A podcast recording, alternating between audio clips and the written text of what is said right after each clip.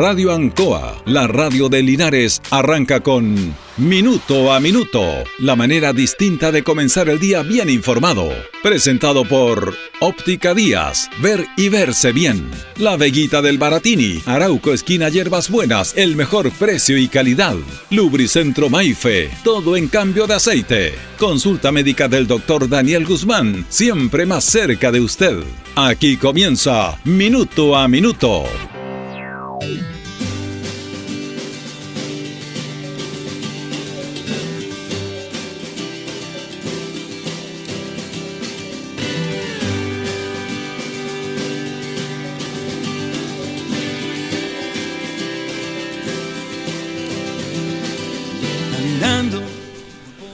Vamos a comenzar hoy día nuestro programa hablando de personas de Linares a propósito de nuestro aniversario, que siempre le hemos resaltado acá en nuestro programa, y en dos aspectos. Uno en el aspecto de su trabajo, de su legado, que tiene que conocerse, y sobre todo cómo esas personas logran conocerse y logran desarrollarse sin tener título, lo que se denomina los autodidactas en el cual nos sentimos muchos representados.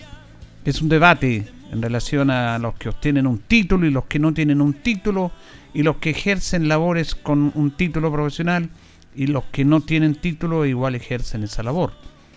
Es interesante esto porque usted seguramente transita y sabe de una calle que es fundamental, que es como la calle paralela a la línea y que es la separación entre el sector poniente y oriente de nuestra ciudad. La calle Janorio Espinosa. Janorio Espinosa, todos los días transitábamos, usted ha transitado por ahí. Y bueno, mucha gente no sabe quién es Janorio Espinosa. Por eso el sentido de pertenencia en el nombre de las calles tiene que ver con la historia viva de una comunidad. Ayer, eh, bueno, en el Consejo Municipal el día martes se aprobó un pasaje en el sector oriente del nombre de un destacado dirigente vecinal. Así se van conociendo las personas, se van reconociendo quienes han sido parte de esta ciudad, no solamente como medio aniversario, sino como parte de la entrega hacia la ciudadanía a través de las calles. Y Janori Espinosa fue una persona que es el ejemplo absoluto de cómo un, un, ser humano se puede desarrollar a pesar de no tener los estudios o la posibilidad de estudiar en sus primeros años. Él nace acá en Linares un 11 de marzo de 1879. Falleció el 7 de febrero de 1946, a los 67 años. Fue sepultado en el Cementerio General de Santiago. Sus padres eran campesinos y fueron José Santos Espinosa y Delfina del Campo, con dos hijos, él y su hermana Luisa. Sus primeros años los pasó en ese ambiente campesino, para trasladarse posteriormente la familia a Linares, asistiendo Januario a la Escuela de Primeras Letras.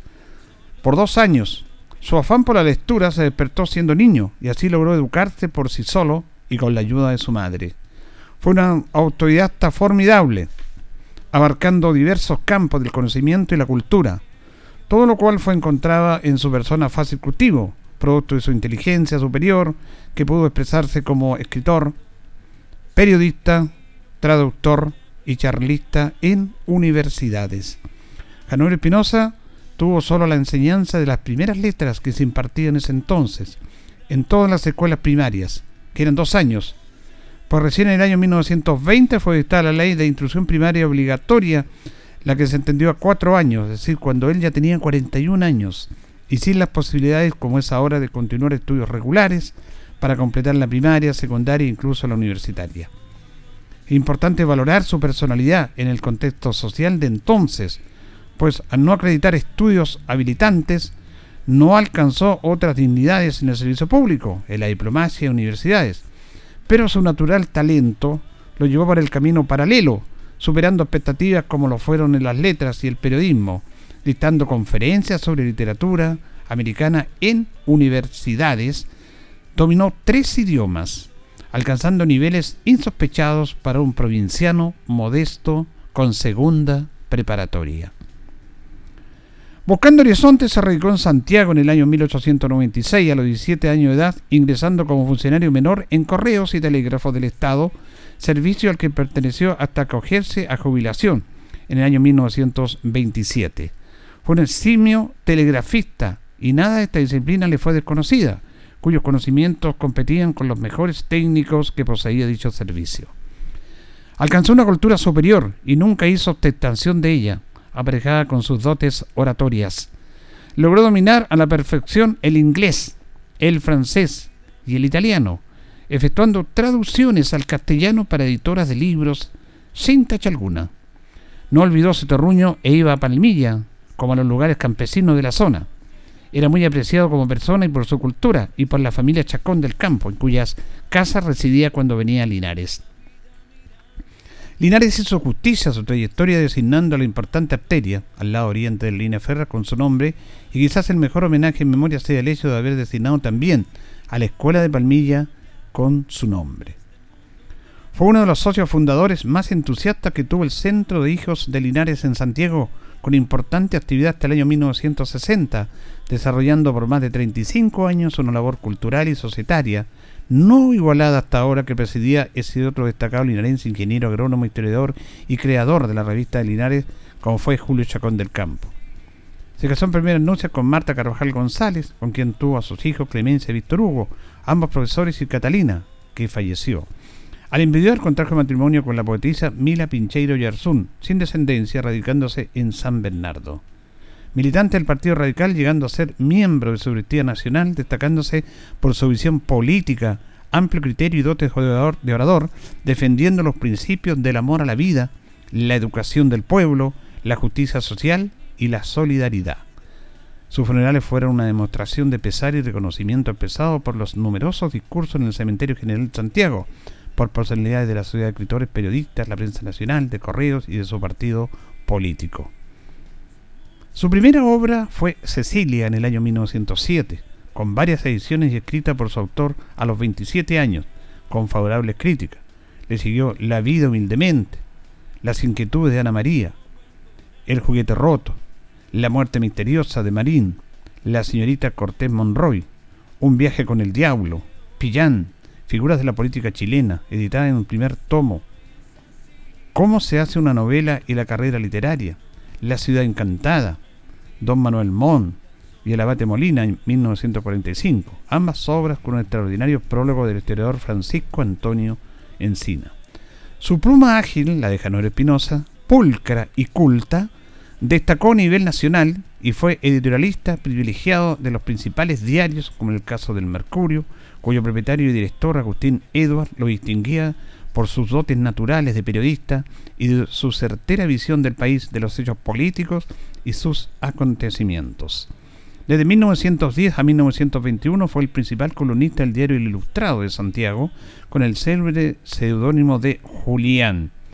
Doble redactor de revistas de circulación nacional como Suceso, Zig Zag, Atenea, de los diarios El Mercurio, Las Últimas Noticias, El Sur de Concepción, La Discusión de Chillán, El Heraldo de Linares, La Mañana de Talca y en la revista Linares.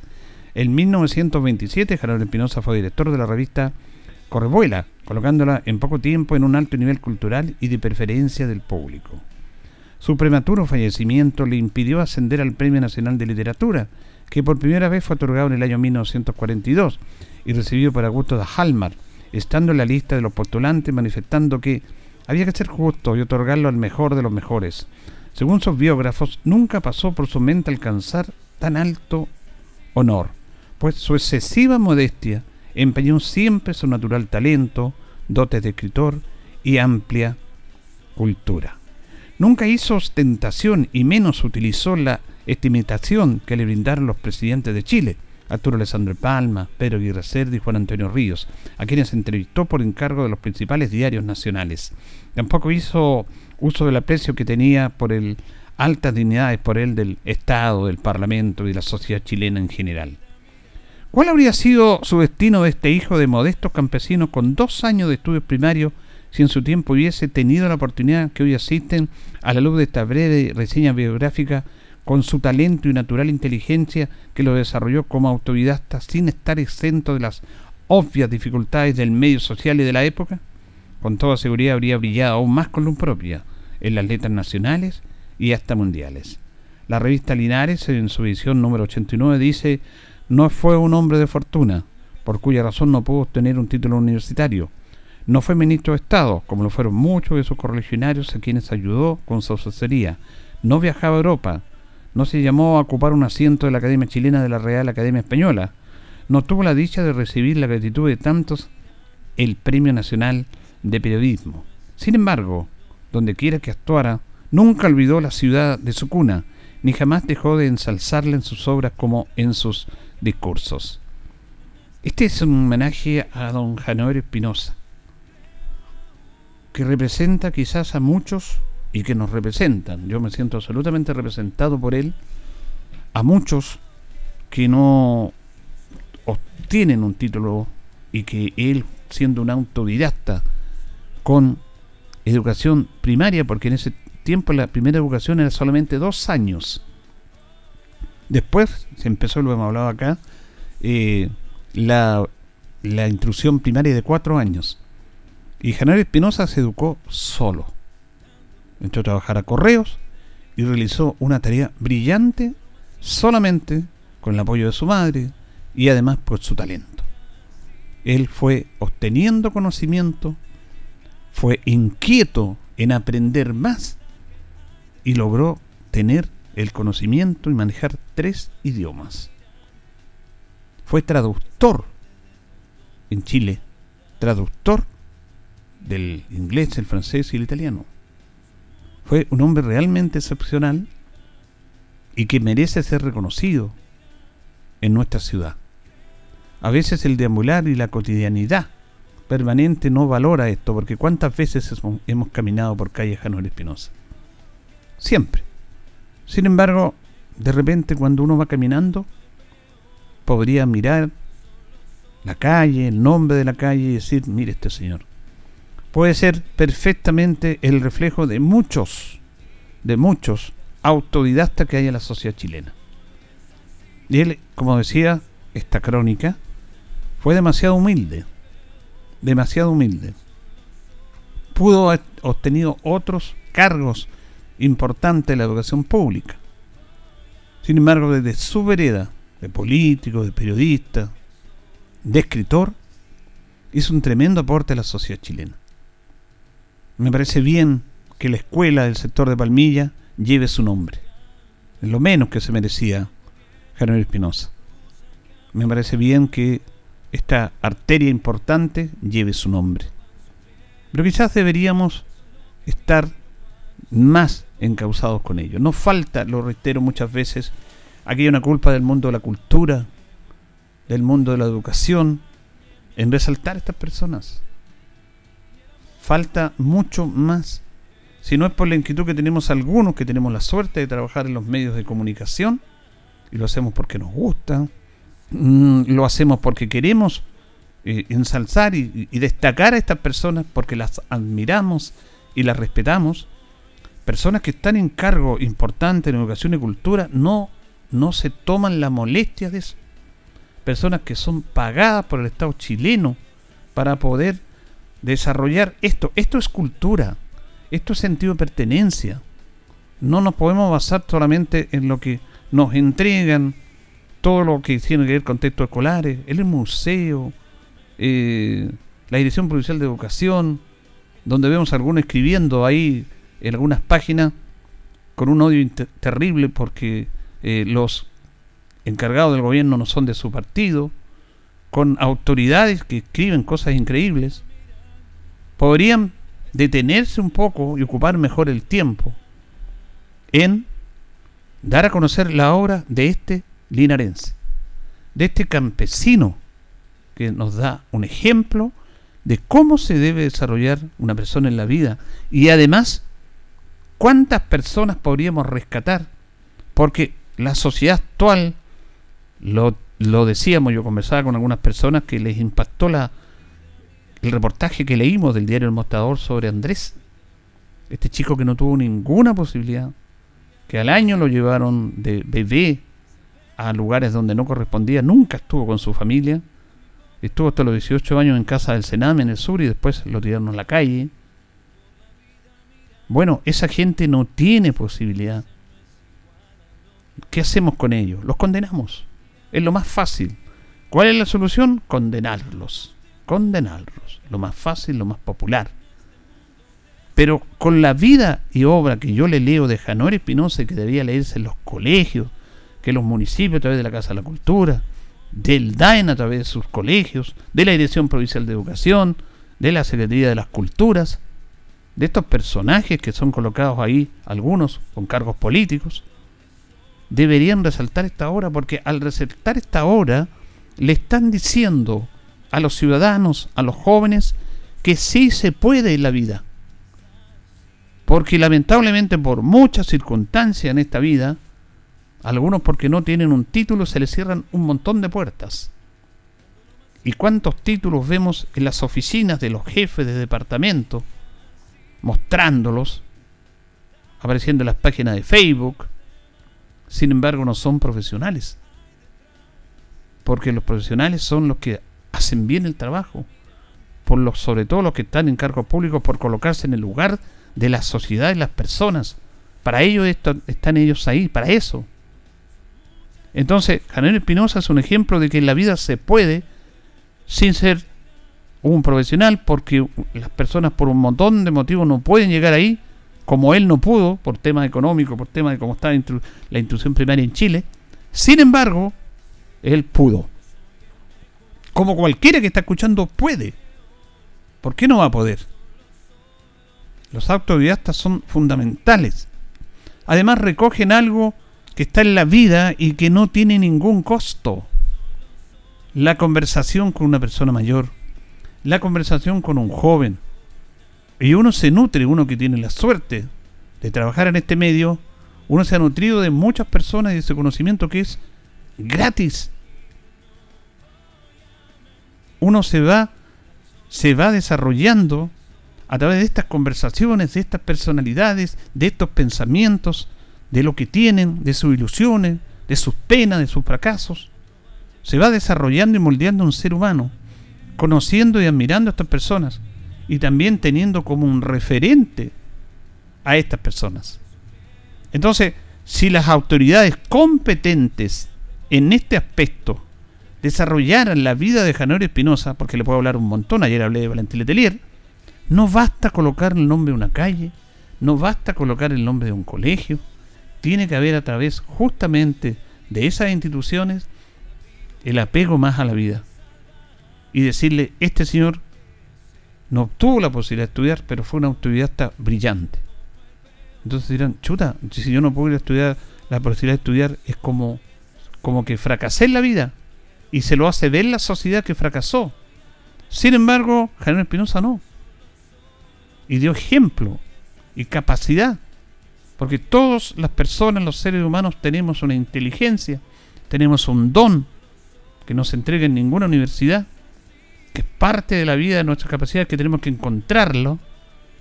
Y Jerónimo Espinosa lo encontró y se desarrolló y fue un aporte a la sociedad chilena. Con una modestia terrible. La modestia de los que más saben. Los que más saben son los más modestos. Ahora con esto las redes sociales se muestran, se sacan fotos y, están diciendo yo hago esto, yo hago esto otro. Miren, miren, cosas banales pero aquí hay una responsabilidad de la institucionalidad y de las personas que están en esos cargos. Yo reitero, la labor de Janor Espinosa debería ser desarrollada mucho mayor, debería ser entregada mucho mejor en varios aspectos, en colegios, en instituciones. Que los gremios que se preocupan obviamente de sus temas laborales, se preocupen de esto también la Dirección Provincial de Educación. Yo nunca. ¿Cuál es la labor de la Dirección Provincial de Educación? ¿Para qué sirve? Para, para lo que está mandatada, no hacen cosas distintas, nuevas, como por ejemplo destacar la obra. Una exposición, una charla de Dirección Provincial de Educación sobre Januel Espinosa. Pueden ir a los colegios, lo pueden hacer en el hall, en el teatro, pueden ir a los medios de comunicación. y vamos resaltando, y la dueña de casa, la persona que está escuchando los medios, dirá, chuta este señor. Miren lo que eh, eh, es un ejemplo de vida. Pero no lo hacen. No les nace. No tienen ninguna inquietud por ser mejores. ¿Y en qué nos quedamos? En la condena. En la condena. No, que esta sociedad aquí, que este chico, que hay que meter las penas, que hay que meterlo preso, que este delincuente, que este tal por cual. Nosotros somos culpables de lo que pasa en nuestra sociedad.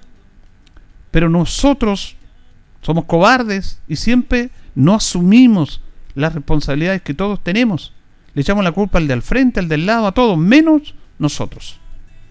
Porque bajo esta simple premisa de destacar la obra de este linarense campesino, hijo de campesino, se puede mejorar nuestras conductas y se puede tener un referente que en la vida se pueden hacer cosas. Nuestra sociedad está limitando a muchas, a muchas personas porque no pudieron tener título, porque no son, entre comillas, profesionales, las limitan, las sacan del circuito, del sistema. La educación está en la casa. La, la, educación más importante está en nuestros hogares. Y es el ejemplo más importante y el ejemplo más claro de Janor Espinosa. Él se educó en su casa con su madre, lo apoyó, porque no voy a ir más a la escuela, porque eran dos años nomás de instrucción, sin embargo se la rebuscó, empezó a trabajar desde joven, leyó, se educó, buscó, fue un autodidacta y mire lo que fue. Un brillante hombre en la sociedad chilena, un escritor extraordinario, una pluma impresionante, tres idiomas, traductor. Eso es maravilloso. Eso es lo que se tiene que destacar ahora. Eso. No un choque en la esquina. Un choque en la otra esquina. Que está bien que lo hagan. Pero combinemos eso con estos temas. Porque yo lo saco única y exclusivamente del nombre de las calles. Y, y resalto eso. Que hay personas que realmente han sido brillantes y que no pudieron estudiar, pero eso no les impidió desarrollarse en la vida. Puedo poner otro ejemplo que para otras editoriales, para mil editoriales, el caso de Julio Martínez. Julio Martínez, el periodista más brillante que ha tenido la historia chilena en el periodismo deportivo y a todo nivel. Él no estudió periodismo, no fue a ninguna universidad y fue el mejor de los mejores. Y fue talentoso escribiendo, fue talentoso en la radio, con su oratoria en la televisión otro ejemplo de un autodidacta que pudo salir adelante y que se le dieron las posibilidades de poder incorporarse, en ese caso de él, a las comunicaciones. Y acá, Januel Espinosa, lo mismo. Entonces, quienes tengan la responsabilidad, yo, yo sé que estoy pidiendo mucho, a veces uno pide mucho, pero no es tanto. Yo no sé cuál es el criterio que se tiene para nombrar a personas en la cultura, en la educación, no, no sé cuál es el criterio. Yo creo que la municipalidad ya del DAIM podría perfectamente hacer concurso en todos los colegios de Janor Espinosa. Perfectamente. Profesores que de ahí podrían destacar la obra de Janor Espinosa. Sacarla de ahí. No sé si se dará en los colegios, no lo creo. Excepto en su colegio, por supuesto. No basta colocarle un nombre a un colegio. Hay que seguir manteniendo la obra porque así es el mundo. Todos necesitamos referentes en la vida. Todos. Hablamos de referentes importantes, de personas que van más allá del entorno familiar, de su tema laboral y traspasan esa barrera para ser parte de una sociedad y para que después sean ejemplos a seguir. La historia está ahí de un montón de hombres en el mundo que han sido referentes para seguir esa obra y para mejorar el mundo.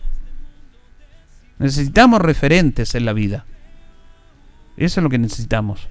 Y esos referentes tienen errores, por supuesto, porque son seres humanos. Pero destacar esa obra, no destacar lo malo de las personas. Y esta obra de Janón Espinosa debe ser destacada por su forma de vida, por ser autodidacta, por ser un tipo brillante, por ser un tipo modesto, es un ejemplo de vida. Esa clase de personas hacen falta en la sociedad actual porque nos estamos desintegrando, porque no tenemos contenido, no tenemos contenido. No tenemos contenido. Esto es contenido. No es que lo diga yo. El contenido me lo da don Janero Espinosa. Y yo tengo la posibilidad de decírselos a ustedes. Algunos se aburrirán, cambiarán la radio. Pero otros se quedarán. Y con eso uno se siente bien de resaltar la obra de estas personas. Cosa que no se hace.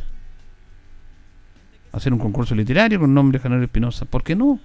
Responsabilidad de las autoridades. El mundo de la cultura. Los profesores. Los gremios. Los gremios están en defender sus, sus derechos laborales y todo eso, sus reivindicaciones. Y está bien. Pero hagamos otras cosas también, pues hagamos un aporte a la sociedad que, a lo mejor no lo saben. ¿Cómo no van a saber y entender que resaltar la obra de esta persona es importante para nuestra ciudad y para el desarrollo de las personas? Un referente a seguir. No lo hacemos. Lo más fácil es escribir, condenar y no destacar esto. Estamos en deuda con todos estos personajes. Ayer hablábamos de Valentín Letelier, otro hombre brillante tenemos que destacar estas obras, a estas personas, seguir su ejemplo. Como por ejemplo, porque yo me siento absolutamente representado con Javier Espinosa lo del autodidacta, absolutamente representado por él, por Julio Martínez, por toda esa gente que tenía un talento y que gracias a Dios lo pudieron desarrollar. En la sociedad actual no sé, no sé,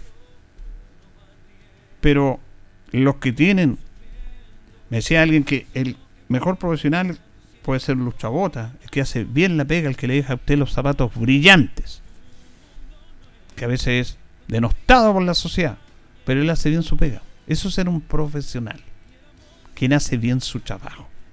Los demás tienen título, porque dice son profesionales. No, tienen un título y está bien que lo tengan. Y de ahí tienen que desarrollar lo otro. El ser profesional es hacer bien su trabajo. Eso es ser bien profesional. Y hemos visto cómo se caen puentes, diseñados por ingenieros profesionales,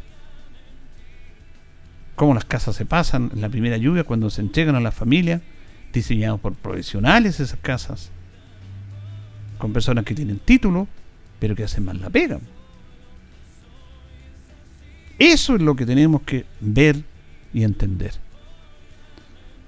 aprovechando el mes de Linares, aunque aniversario, aunque siempre hacemos este programa, y usted que es auditor de este programa lo sabe bien, nuestro respeto y homenaje y agradecimiento a Januel Espinosa. Señoras y señores, estos comienzos con valor agregado de minuto a minuto en la radio Ancoa son presentados por Óptica Díaz, que es ver y verse bien. Óptica Díaz es ver y verse bien Usted ya nos conoce, somos calidad, distinción, elegancia y responsabilidad. Atendido por un profesional con más de 20 años de experiencia en el rubro. Convenios con empresas e instituciones. Marcamos la diferencia. Óptica Díaz es ver y verse bien. Buenos días, muy buenos días, gusto saludarlo. Ya estamos a jueves, a jueves 12 de mayo, 8 con 28 minuto a minuto en la radio Ancoa junto a don Carlos Agurto en la coordinación. Hoy día saludamos a los pancracios que están de nomástico. Es el día 132 del año. Tenemos 10 grados de temperatura, de una máxima de 12, nublado, cubierto y en la tarde dice que van a caer algunas pequeñas gotitas que siempre son necesarias. Pernos Linares, colocó los C48, Teyumbel y Lautaro, el mejor y mayor sortido de pernos, tornillería, herramientas, perno de rueda para vehículos, herramientas marca Force, SATA y Total, atención cercana. Le atendemos de lunes a viernes de 9 a 14 horas y en la tarde de 16 a 18, sábados de 9.30 a 13 horas. Recuerde que pernotecas hay muchas, pero Pernos Linares, uno solo, nos presenta la efeméride de un día como hoy, un 12 de mayo, en el balneario de Tongoy, nace el periodista y poeta Víctor Domingo Silva fue periodista, político, diplomático y escritor.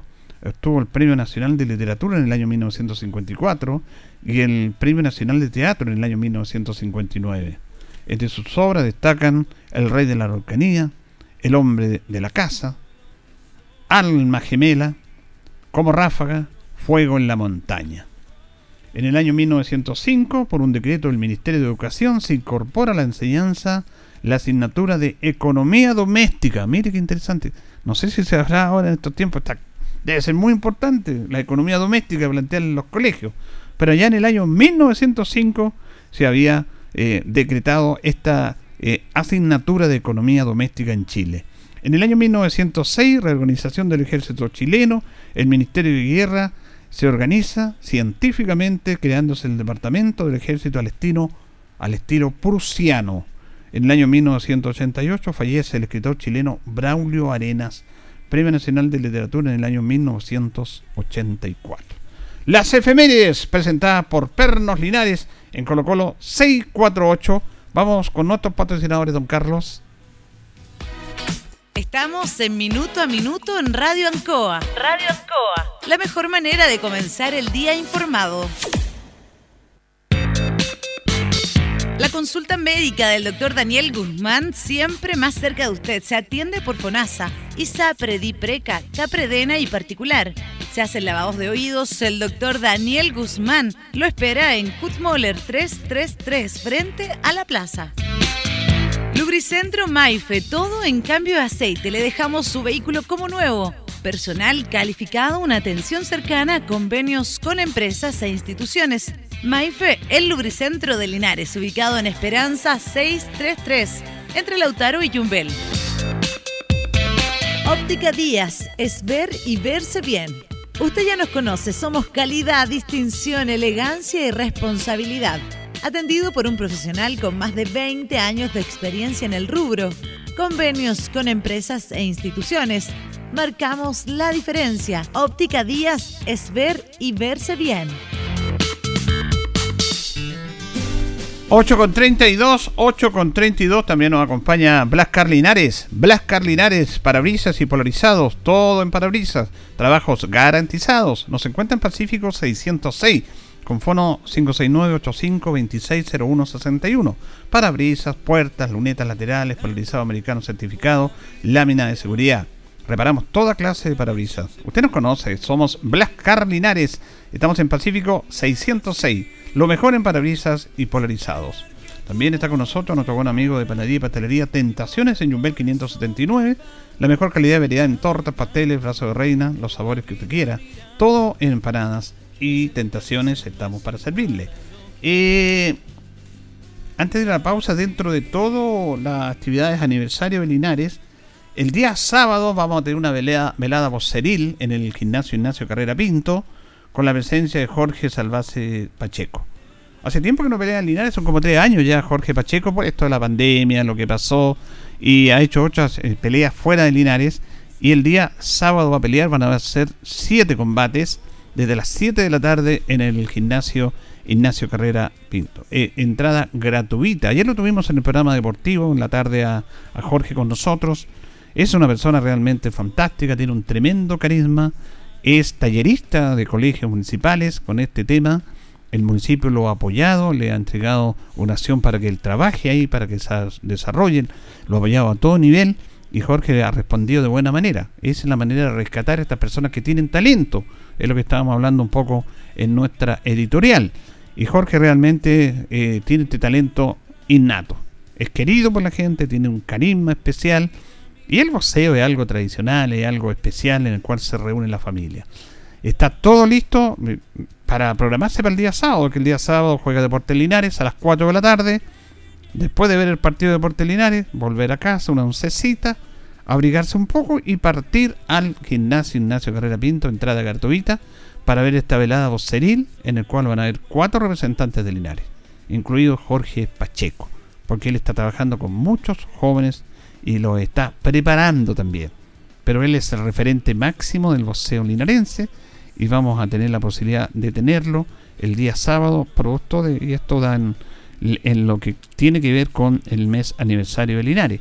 Hoy día es el lanzamiento oficial, esto se quiere hacer como las grandes peleas en el Teatro Municipal, es el lanzamiento oficial de este combate a las 11 de la mañana, va a haber una conferencia de prensa, va a haber una presentación en la cual se va a desarrollar y se va a dar a conocer esta muy buena posibilidad de que usted vaya a ver boxeo del bueno con Jorge Pacheco como eh, exponente principal. Vamos a ir a la pausa, don Carlos. Vamos a ir a la pausa a esta hora y ya retornamos. Van llegando uno van corriendo yo. La hora en Ancoa es la hora. Las 8 y 33 minutos. Vuelve el buffet a Marina del Sol todos los jueves de 19 a 23 horas. Ven y disfruta de las mejores preparaciones sin límite. Así es, todo lo que puedas comer por solo 15 mil pesos por persona. Sopas, ensaladas, tablas, platos principales, postres y más. La mejor gastronomía en Marina Buffet todos los jueves. Más detalles de la promoción en marinadelsol.cl. Casino Marina del Sol. Juntos, pura entretención. Han sido tiempos difíciles, de incertidumbre, porque las ventas han bajado, hemos tenido miedo y preocupa no saber cuándo las cosas mejorarán. La pandemia nos ha afectado a todos. Me acerqué a Oriencop buscando una solución y mi sorpresa fue enorme. Entendieron de inmediato mi situación y juntos buscamos la mejor alternativa para salir adelante con mi negocio. Reactiva tu negocio con Orienco. Solicita tu crédito microempresas de 14 millones en 48 o 60 cuotas con una tasa súper baja. Orienco, cooperativa de ahorro y crédito. En CGE nos preocupamos por tu seguridad. La intervención de medidores o las conexiones directas a la red eléctrica pueden provocar graves accidentes, interrupciones del servicio y variaciones de voltaje con quema de tus electrodomésticos. Este es un delito realizado por bandas organizadas. Te invitamos a denunciar de manera anónima a las bandas que ofrecen conexiones fraudulentas enviando un correo a denuncias.cge.cl o en nuestra página web cge.cl. Cuida a tu familia y vecinos. Denuncia a quienes te ponen en peligro. CGE, juntos por tu seguridad. Estimado agricultor, así como Paulo Basterrica, ya son muchos los agricultores que se han decidido por el cultivo de remolacha. Con el respaldo Yansa, equipos con última tecnología y una buena rentabilidad en la cosecha. Lo invitamos a participar del proceso de contratación 2022-2023. Escríbanos a contratación o acérquese a nuestras oficinas.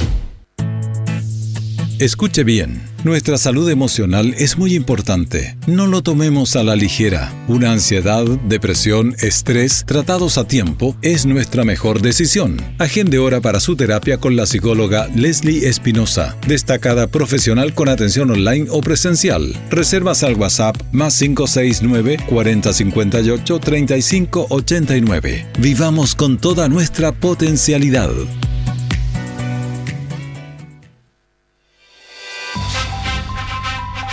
La Municipalidad de Linares te invita a la Supervelada Boxeril este sábado 14 de mayo, desde las 19 horas en el Gimnasio Municipal Ignacio Carrera Pinto. Entrada liberada a partir de las 7 de la tarde. Ocho peleas preliminares masculinas y una femenina. Y de fondo, la contienda estelar con el linarense Jorge el Salvaje Pacheco frente al curicano Alejandro Bazuca Contreras. No te quedes knockout y asiste a Supervelada Boxeril con púgiles de San Fernando, Rancagua, Talca, Curicó y Linares. Este sábado 14 de mayo, desde las 19 horas en el gimnasio municipal. Vea en vivo el regreso estelar del seleccionado nacional de peso ligero Jorge el Salvaje Pacheco. Entrada liberada. Los esperamos. Organiza e invita su municipalidad.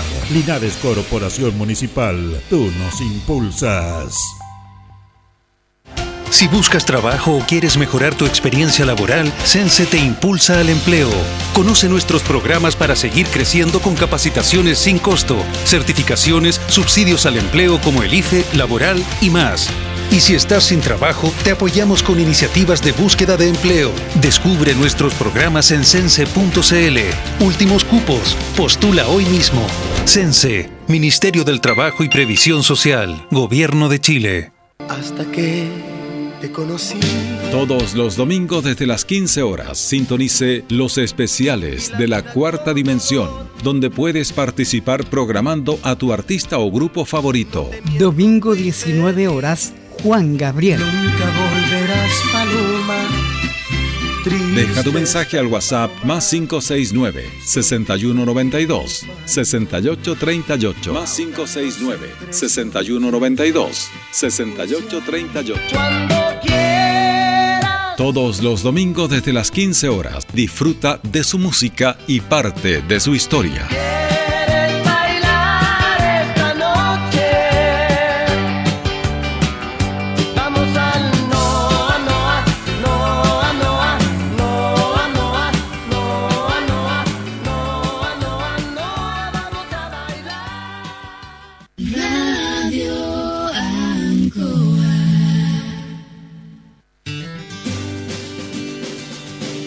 Bien, continuamos en minuto a minuto de la radio Ancoa. Ya nos separan 20 minutos de las 9 de la mañana. Nos acompaña Blas Carlinares, lo mejor en parabrisas y polarizados. Eh, trabajos garantizados, lo mejor en parabrisas. Estamos en Pacífico 606, Blas Carlinares. Pernos Linares también, colocó los 648. Pernoteca hay mucha, pero Pernos Linares uno solo. Y también nos acompaña nuestro buenos amigo de Tentaciones, Panadería y Pastelería Jumbel 579. Vamos a establecer un contacto, le agradecemos eh, este contacto con los auditores de Radio Ancoa, al director ejecutivo de la, de la Fundación FIMA, eh, Ezio Costa Cordela, que lo tenemos en línea con los auditores de Radio Ancoa en esta mañana de día jueves. ¿Cómo está Ezio? Buenos días. Hola Julio, buenos días eh, y buenos días a todos y a todas que nos escuchan. Muchas gracias por la invitación. Gracias a usted por compartir este tema tan importante, tan de actualidad como el tema medio ambiente, pero primero cuéntenos un poquitito, ¿desde cuánto ustedes están funcionando como esta Fundación FIMA?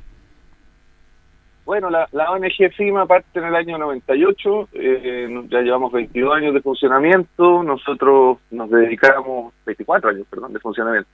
Llevamos todo este tiempo dedicándonos a la protección del medio ambiente, principalmente hemos hecho defensa jurídica, somos, la, gran parte de nosotros somos abogados y abogadas, eh, y hacemos defensa jurídica de, personas y de comunidades que son afectadas en su medio ambiente. Y hacemos también incidencia en políticas públicas, entonces ahí eh, tenemos trato con, con las presidencias, distintos ministerios, con el- las cámaras de diputados, el Senado y la Convención Constitucional, que es lo que vamos a hablar hoy día. Exactamente. Eh, de ahí de la zona nos tocó, bueno, hace años nos tocó representar a, a varias personas ahí que defendieron el río Achigüeno contra, Sí. contra la central que se quería instalar, pues, así que ahí tenemos buenos recuerdos del trabajo en la zona.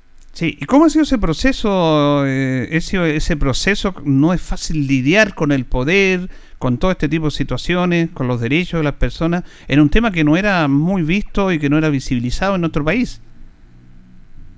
Eh, sí, así es. Eh, la- la- las cosas ambientales, como, como tú dices, Julio, eh, no, no eran muy relevadas quizás por los medios más grandes, eh, no aparecían mucho en la televisión, pero todos sabemos que en, en todas las ciudades, en todos los pueblos de Chile existe algún problema ambiental. Una chanchera que tira muy mal olor, una, una central que quiere cortar un río, una forestal que secó alguna, alguna quebrada. O sea, ese tipo de problemas los tenemos eh, a diario, que nos falta agua. Tenemos más del 50% de la población de Chile hoy día que, está con, con problemas de agua. Eh, y, esos problemas son problemas muy básicos, que, hay que hacerse cargo en una constitución y que eh, afortunadamente, creo yo, eh, en la constitución nueva que, vamos a estar ahí en el plebiscito el 4 de septiembre para aprobarla, eh, te- nos estamos haciendo cargo. O sea, hay un hay una serie de eh, artículos nuevos que tienen que ver con medio ambiente que no estaban, no están en la constitución anterior, en la del 80, que no que son un avance súper importante para las posibilidades que tenemos de, de proteger nuestro ambiente, lo- los recursos naturales, eh, el agua, los bosques. eh, creo que hay ahí eh, muy buenas noticias en lo que se está haciendo, en lo que se está logrando. Sí, eso nos interesa conversar, eh, Ezio, estamos conversando con Ezio Costa Cordela, eh, eh, director ejecutivo de la ONG FIMA, eh, para que nos cuente un poquitito cómo ha sido, porque ustedes están siguiendo el trabajo de la convención en este tema de medio ambiente, en estas normas, en este articulado, en esta nueva constitución. ¿Qué podría destacar tú de lo que se está y que se va a incorporar que antes no estaban? Eh, bueno, mira, por, por ejemplo, si pensamos en el tema del agua, que es un tema muy sensible, eh, tenemos eh, ahora eh, un reconocimiento del derecho humano al agua, o sea que el agua primero que nada tiene que estar para que las personas podamos sobrevivir.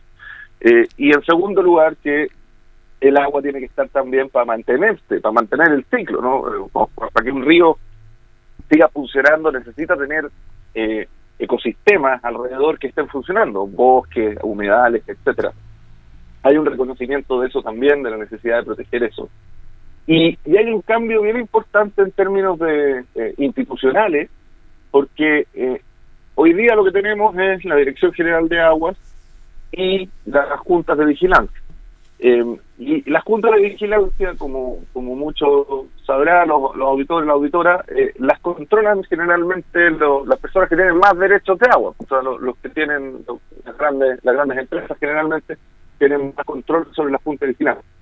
Lo que la nueva constitución trae es, eh, a nivel nacional, hacer una agencia nacional de agua, que va a ser una versión eh, mejorada de la, de la Dirección General de Agua, eh, mejorada principalmente porque es autónoma, o sea, ya no va a depender de si el presidente o la presidenta quiere o no quiere hacer algo, sino que va a tener sus funciones siempre eh, claras, establecidas y van a ser estables a pesar de los distintos gobiernos. Eh, Eso es bien importante porque finalmente un tema tan, tan relevante como es el agua eh, no debería depender de cada gobierno, sino que debería tener una política de Estado que sea más, más estable en el tiempo. Eso a nivel nacional.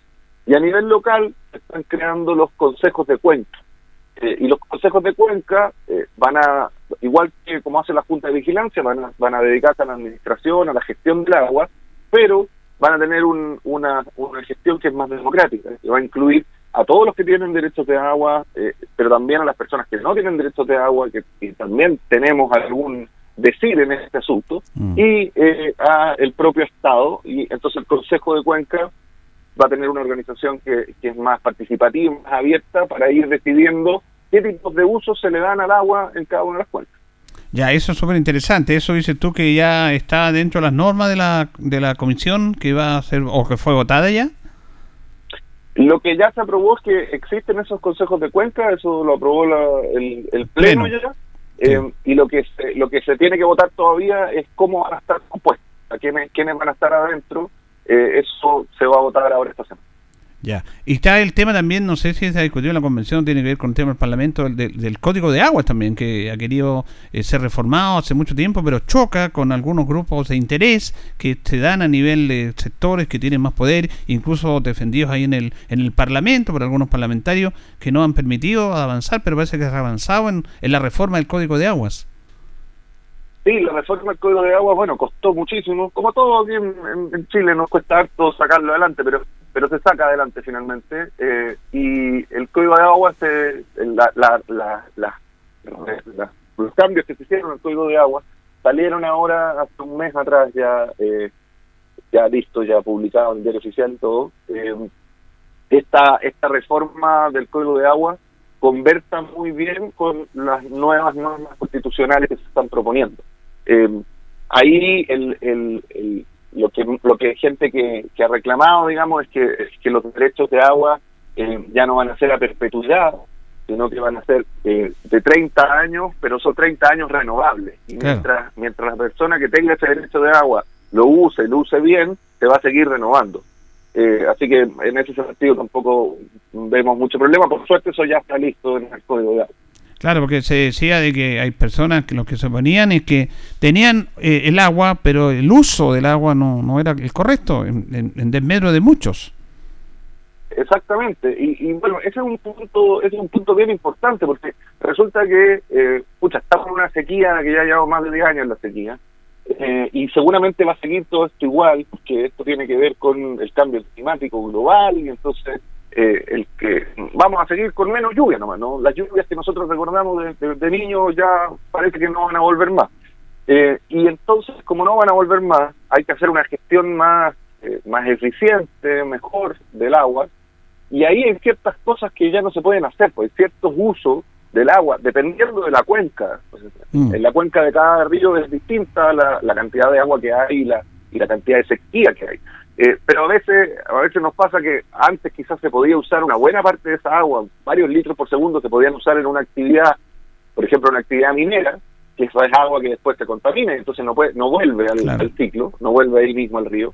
Eh, se podía usar, yo, porque había más agua para que la gente bebiera, para que se regaran los campos, para que eh, que mantuviera el ecosistema, pero hoy día ya no hay tanta agua y entonces hay algunos usos que va a haber que eh, regularlo, pues va a haber que disminuir la cantidad de agua que se usa, por ejemplo, con una minera, para poder aumentar el agua que se usa para regar los campos.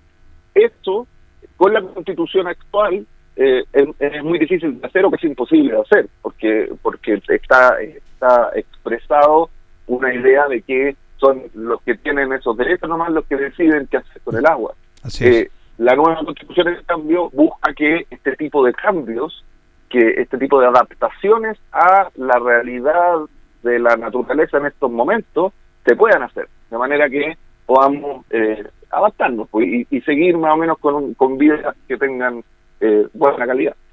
¿Ustedes están conformes ya en la parte final de la convención que está llegando prácticamente en esta semana, en la última semana de votación en el Pleno, para los articulados, para el borrador, y después desarrollar el texto de la nueva constitución que va a ser sometida, por supuesto, a la voluntad de los ciudadanos? ¿Están, están satisfechos? ¿Cómo han mirado este estudio? ¿Han seguido esta Comisión de Medio Ambiente y los articulados en líneas generales? ¿Están conformes con el trabajo que se ha desarrollado ahí en la, en la convención? Eh, mira, el, el, el, proceso por ahí tuvo algún problema. Todos supimos, hubo como peleas entre los competentes, hubo algunas eh, ocasiones que sucedieron que no sucedan, eh, pero el resultado que está teniendo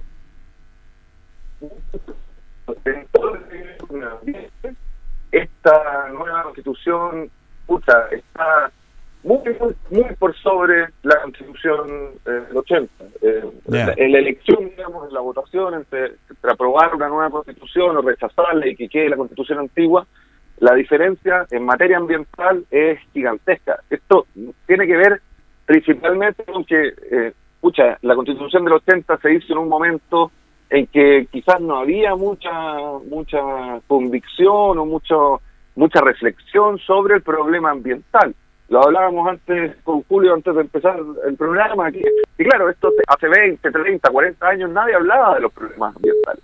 Eh, y entonces la constitución del 80 prácticamente no tiene nada, tiene un artículo que dice que tenemos derecho a vivir en un ambiente libre de contaminación y sería.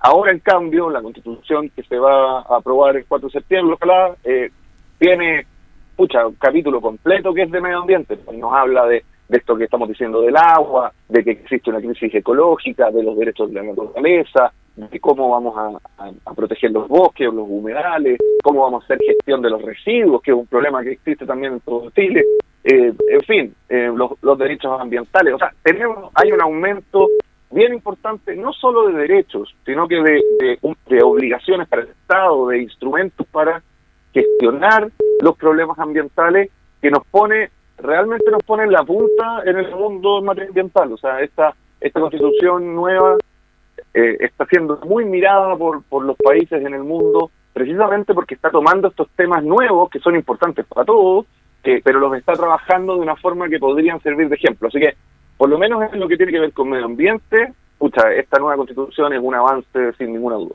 Ahora, ustedes que han trabajado ahí en este tema, defendiendo comunidad en relación, ¿cómo se puede compatibilizar el hecho de cuidar nuestros recursos naturales que son parte y la existencia de nuestra vida que está tomando más conciencia la comunidad con el desarrollo, porque ahí algunos no, vemos muchos casos en el cual se depredó la naturaleza en, pos del denominado desarrollo, que le estaba haciendo un tremendo daño a la sociedad, a todos nosotros, se puede compatibilizar de mejor manera a través de la conciencia que se está tomando en estos tiempos actuales, Ezio?